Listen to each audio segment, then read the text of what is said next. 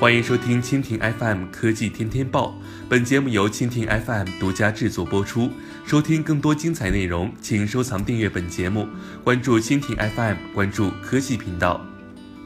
在天宫二号于二零一六年发射之后，可能很多人现在都忘记了它的前辈也在二零一六年和地面管控失去联系，在太空飘荡了一年多之后，科学家推算发射于二零一一年的天宫一号。将会在今年三月份重入大气层。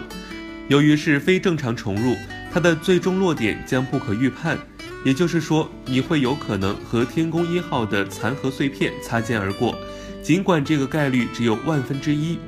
天宫一号原本的设计服役期限是两年。二零一三年时，本已经可以进行返回地球的操作。本着物尽其用的原则，顺便也想摸清航天器的近地在轨寿命极限，我国便让它继续在轨道中运转，直到二零一六年地面与之失联。在多次重联尝试未果后，官方发言人称，天宫一号已经失去控制，预计会在二零一七年下半年再入大气层。随着日历翻到二零一八年，这个估算的范围也已经精确到了今年三月。虽然时间可以预判，但坠落范围因为没有受到人为控制，所以非常难以计算。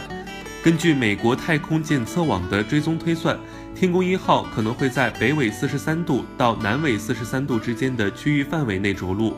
从覆盖上看，世界上的大部分区域都有接住它的可能。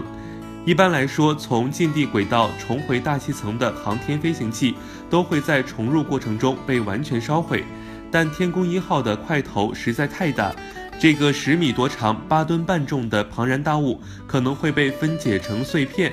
最终可能将有总计零点九至三点六吨重的碎片穿过大气层，分散落在方圆一点六公里的地面范围内。以上就是本期国内播报的全部内容，更多精彩内容尽在蜻蜓 FM。